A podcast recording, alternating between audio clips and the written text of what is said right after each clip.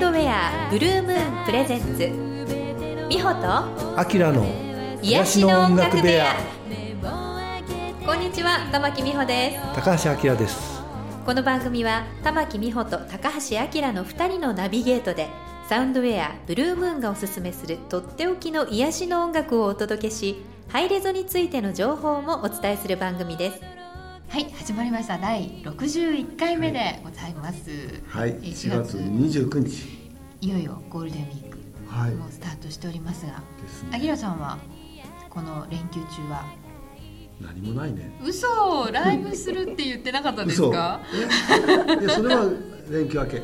連休明けなんですか、はい。そうなんですね。で4も月29日29するって言ってませんでした？5月。あそうだこれ今日ライブこれはあの。じゃないか編集しちゃダメですよ。この これ編集しないで。今日今日ライブじゃないか。そうですよ、明日も大丈夫です明日もライブですそうですよ、はねじゃあまあライブ三昧なはい。連休ですか？そうだね。連休明けもライブね。そう。ですよね。私は相変わらずまた西に帰って西に帰って。ゴロゴロしておりますが。はいそんな、えーゴールデンウィーク華やかな一日にですね今日は華やかなゲストをお招きいたしました。早速ご紹介させていただきます。井上留美子さんです。こんにちは。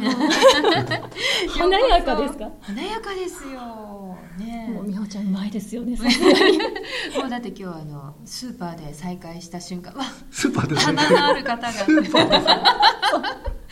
ーで。再会したんです。よ4月29日スーパーで。はい小田急のスーパーでね。ということで、はい。えー遠くからねあの来ていただきました。普はい。段お住まいは今は、えー栃木県の大田原市っていうところに住んでます。うん。えっ、と東京は時々来るんですか、ね、そうですね。でも今回は本当に久しぶり、2月以来なのでなんか東京の来方をちょっと忘れそうになるのよ 時間的にはどれぐらいかかる新幹線で70分ちょっとくらいで新幹線塩原だねそうですね。あれ新あ幹線。最寄りが、うんから結構新幹線だけで考えれば都内のこう 人よりも 乗り換えなんか早く来ちゃう場合もありーうん。まあそんな、えールーちゃんがいよいよ今回初めての CD が完成したということでおめでとうございます。ありがとうございます。この CD は、まずタイトルからじゃあ聞いてもいいですか、はい、えーリバースっていうことでちょっと日本語で リバースっていうといろいろこう再生とかそういうなんですがあの再生とか蘇生とか再誕生とか、うんそういう意味のリバースっていう方のうん。リバースです。はい。はい、あのたくさんのねいろんなこう思いの詰まった1枚になってると思うんですが、まずはあの皆さんに声をね1曲聴いていただこうかと思います、えー紹介させていただきます。井上留美子さんで「スキニーラブ」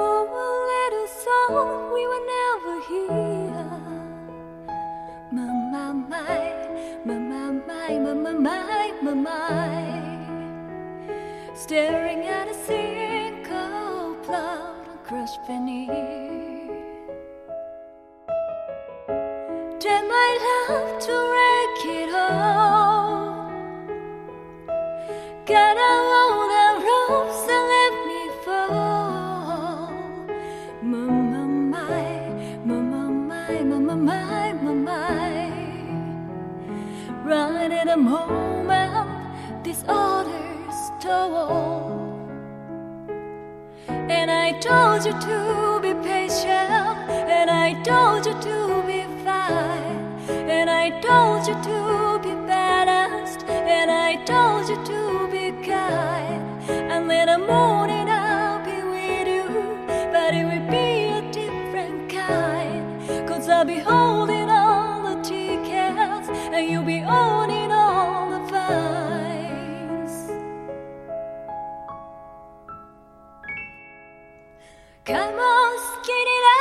that happened here.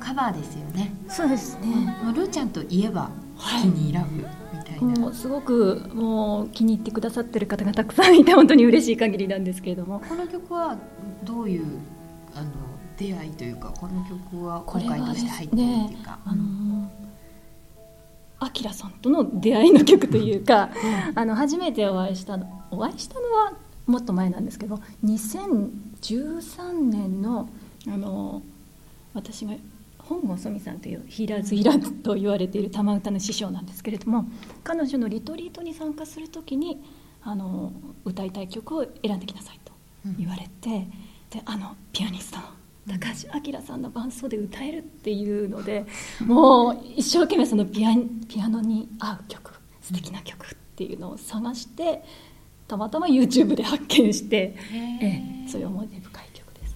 じゃあその前からずっと知ってる曲で好きでとか言うんじゃなくてその時本当にたまたま出会った。はいたまたま出会ってじゃああきらさんと一緒にはい歌うために選んだ一曲みたいな。そうんだから女神山っていうところでリトリートに行ったんですけど、もうそこに行くまで自分ではちょっと歌いきれない歌だったんですがやっぱり明さんのピアノと、まあ、スミさんのファシリテーションであの場でもうパチッとこう歌えた瞬間がもう、うん自分でもそれが2000 2013年の？13年14年？わかんない俺。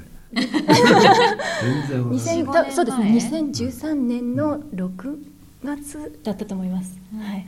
その頃が、えっとまだそんなに本格的にライブ活動とかはしてなかったっていうことあですよね。全然それまでは何もしてなくてあのそのさっきも言いましたけれども本郷そみさんっていう方に出会ったのがその2013年2012年の年末から、えーお正月にかけての同じくリトリート、うん。そこにまだ彼女に会ったこともないのに、まあ、私にとっては高額な参加費用をポチッとして、うん。もう歌手でやっていきたいっていうところで一歩踏み出して参加したのがうん。きっかけですね。歌を歌いたいっていう気持ちで、そのリトリートに参加したのが、まあ、本格的に歌い始めるきっかけみたいな。そうですね。うんその前は何をされてたんですか？あの学校で スクールカウンセリングをしておりました。うん。はい。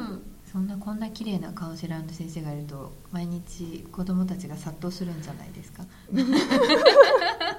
それはなかったんですけど。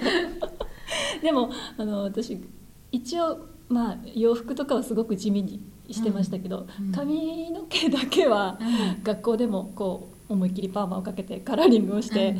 まあ、かなり学校の先生とは違う予防では言っていたので、うん。なんか、まあ、子どもたちにしても保護者の方にしても学校の先生とは違うな第三者だなっていうふうに、そのそういう部分では感じてもらえたので、まあ、いい意味で売りとしてうん。その辺はやってましたね。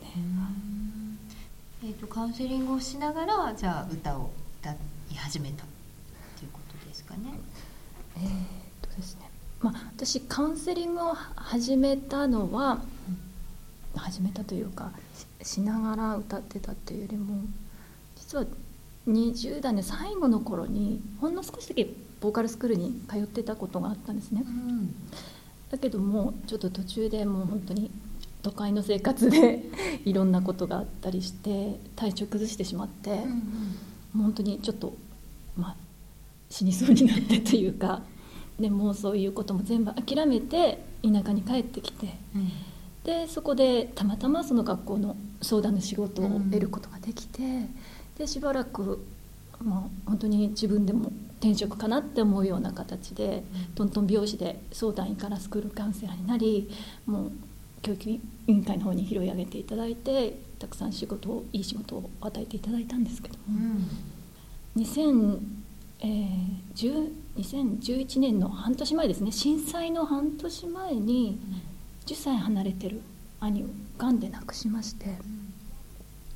それは本当にもう まさかうん。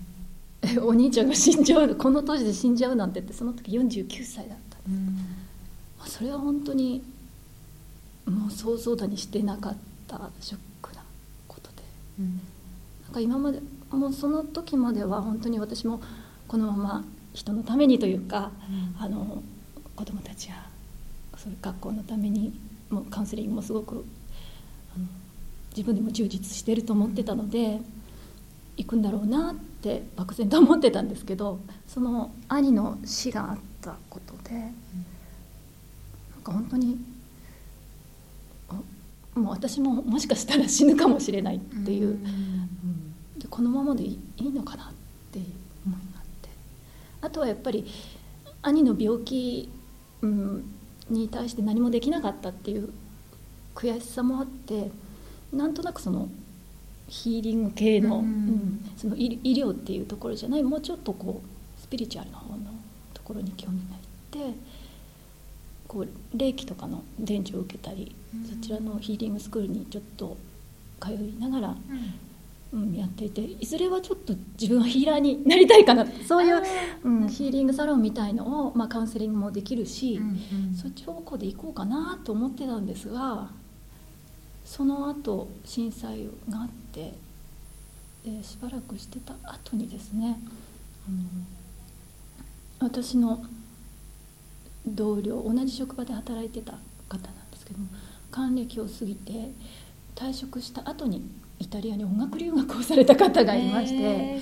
もうすごくもうその方がもう海外でも公演したりとか、うんでその震災あった後にチャリティーコンサートを開いたんですよ地元で。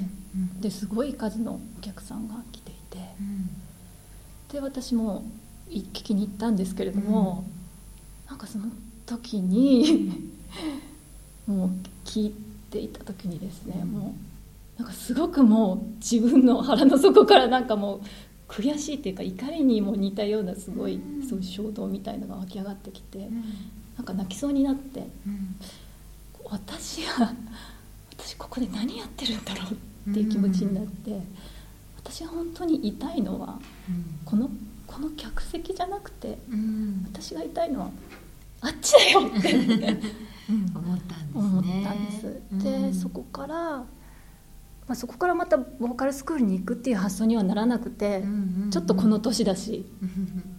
もう40過ぎてましたので、うん。なんかもっともっとこう自由な感じで夢実現したいなっていう思ってたところで出会ったのがあの山岡あその前に。ごめんなさいね。山岡直樹さんっていううん。あのその時はいイメージ機構っていうのをやってたんですね、今全能活性プロデューサーとしてすごく活躍されてる方なんですけどとにかく、まあ、自分の夢だけじゃなくて他の人たちの夢も一緒に叶えていこうっていうすごく大きな愛の方なんですけど、うんうん。その方のところに行ってイメージ機構を習ったりしてやっているうちにもうそういうことで少しずつこう夢を早く叶えられたらいいかなとは思いつつも全然歌はやってなくて。たまたまその山あの山岡直樹さんのブログにですねソミさんうんとなんかお食事しましたみたいな写真が載ってたんです。うん。本郷ソミさんの。ちょこっと。じじゃあそれをきっかけにはい。知ったっていう感じですそうですね。でヒーラーで歌手っていうのを見て、なんかビビビってきましてそこからあの検索をしてうん。見たら年末年始にうん。そのリトリートがある。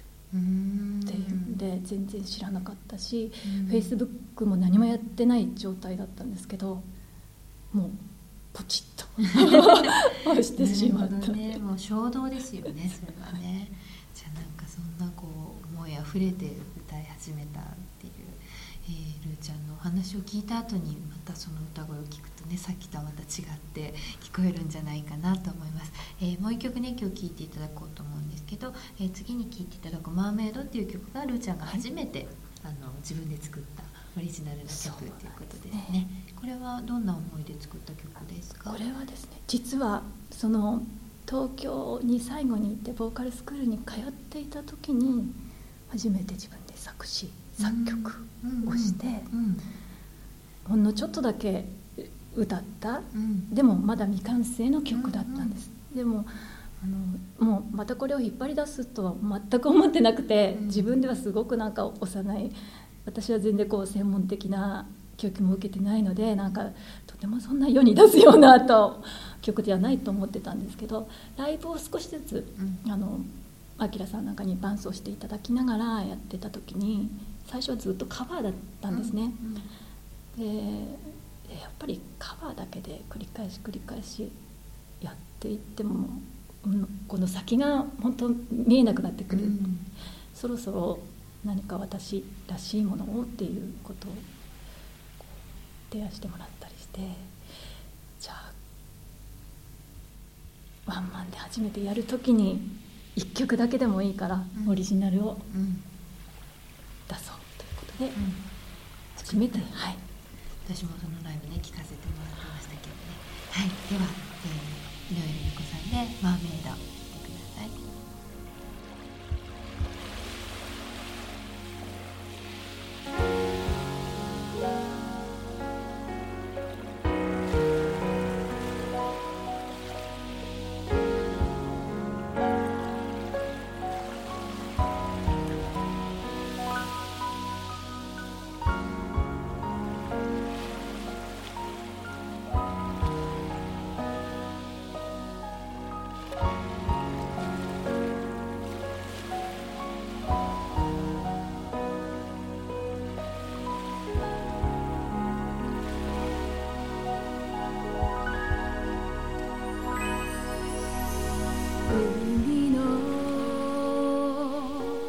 底から憧れた冷たい月の優しさ揺らめく波を一つずつ呼び覚ますよ鼓動に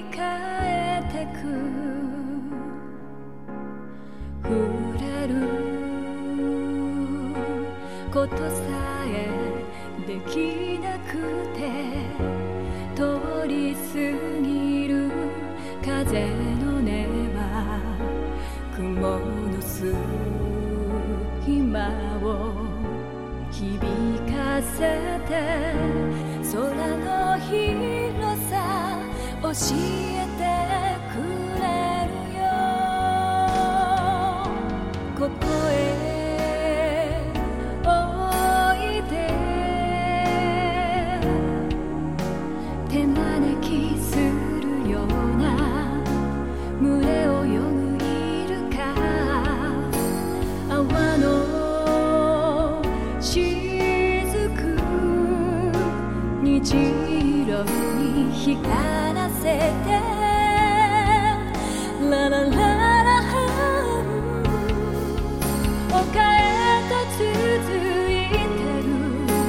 潮の流れが重い鱗を溶かせるはず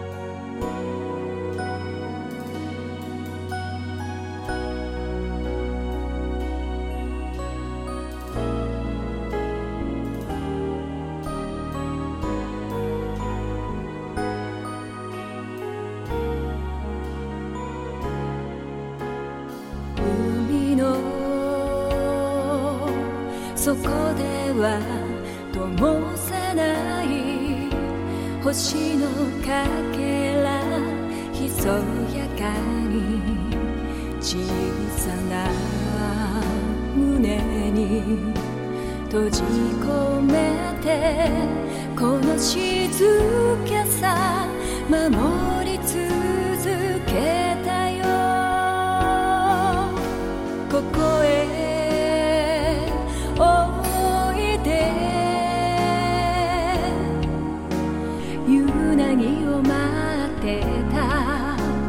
懐かしい声が遠い記憶今ここに連れ出して。ララララうん丘へと続いてる。潮の流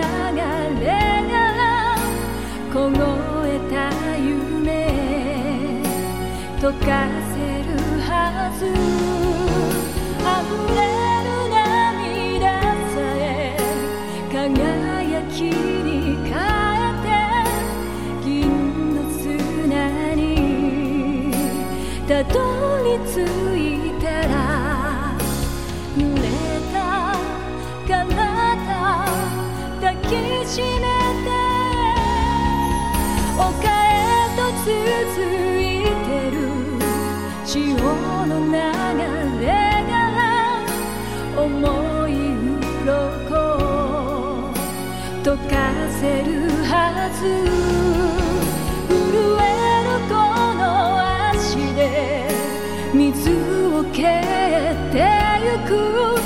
君の胸にたどり着く時白い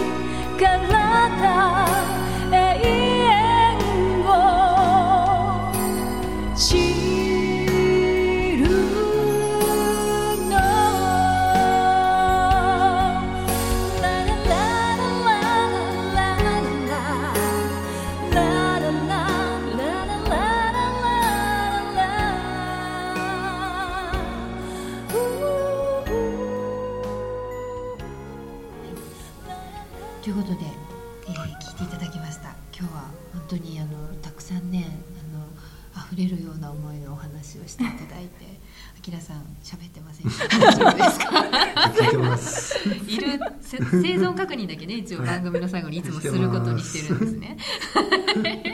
今日もいますよっていうことで、お休みじゃないですよっていう、まあそんなるーちゃんのお話、えーまだまだね聞きたいこともあるので、えー実は次回もゲストとして、えーまた来ていただこうと思いますがよろしくお願いします。はいこちらこそ。はい。えーで、えー今回ですね、えー発売となりましたアルバム「リバース」こちらの方は、えー、ともう、えー、と販売していてブルームーンのホームページの方でもあの購入することができるんですが今日はプレゼントではい。1枚出していただけるということですので、えーこちらお聞きの方でぜひこの CD 欲しいという方はですね、えーブルームーンのホームページからですねアクセスしていただいてプレゼントに応募していただきたいと思います。ということで今日は井上留美子さんとお届けしてまいりましたが次回もまたゲストとして来ていただきますのでどうぞお楽しみに聞いていただきたいと思います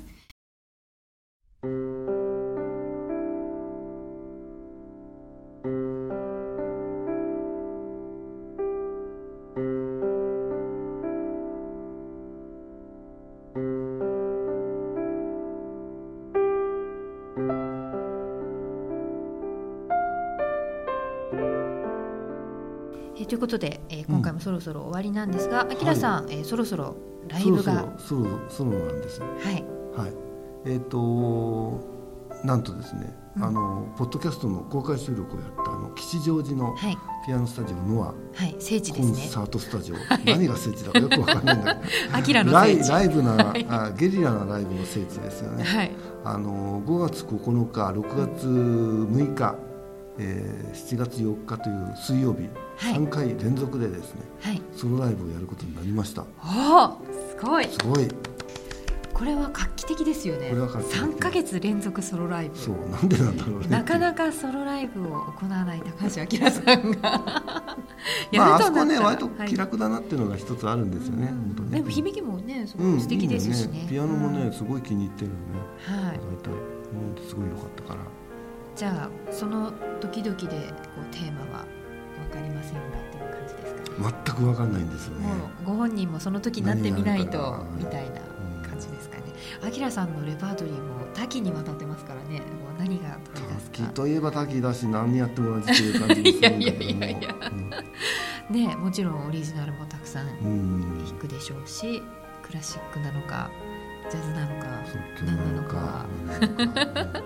えー楽しみに参加していただきたいと思います、はい。5月の9日6月6日7月4日、はい。3ヶ月連続高橋明ソロライブが吉祥寺のミュージックスタジオノアさん、えーこれは夜ですか？夜です、3回とも水曜日の夜うん、ということで、はい、ぜひお運びくだちょっとさいませ、ね吉祥寺という場所も合わせてあの開演時間7時40分として確か、なるほど。うん、じゃあちょっとうん遅めの大人なはい。夜のピアノライブということで、ははい、楽しみにしていただきたいと思います。はい。はい、ということで今日もまあ、そろそろ、インフォメーションはね、はい。あのあれのこちらのフェイスブックページにも、あそうですね。載せてはいいただくということで、はい。えー詳しい情報は Facebook ページをご覧くださいませ。はい、はい、ということで今日はですね井上留美子さんに来ていただきましたが、次回もまた、そうなんですね。はいさらに登場していただきたいと聞いていただいいます。はい、えー CD のね制作秘話なんか聞けるんじゃないでしょうか。はい、ということで楽しみにしてください。はい、では皆様どうぞ次回までお元気でお過ごしください。はいさようなら。「